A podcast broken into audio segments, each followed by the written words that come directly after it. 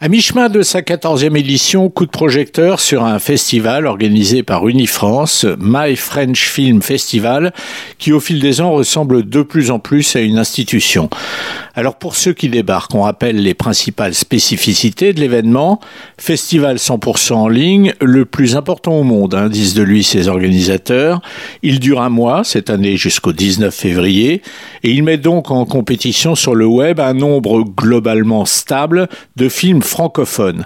Alors pour voir tout ça, une seule adresse, myfrenchfilmfestival.com. C'est plus facile à trouver sur le web qu'à prononcer. Le visionnage est gratuit dans certains pays, payant dans d'autres. Tout ça, le site vous l'expliquera très bien. Attachons-nous plutôt à jeter un coup d'œil à une offre élargi cette année pour mieux atteindre les publics locaux à l'étranger. 26 films avec une nouveauté cette année, l'apparition de la catégorie court métrage.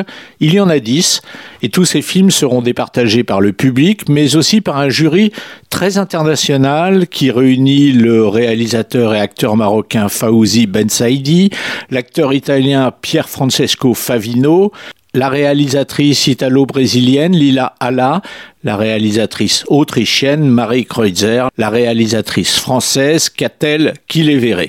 Et dans la catégorie reine, celle du long métrage, il s'agira de succéder au film Rien à foutre de Julie Lecoustre et Emmanuel Mar, qui mettent en scène entre autres Adèle Exarchopoulos.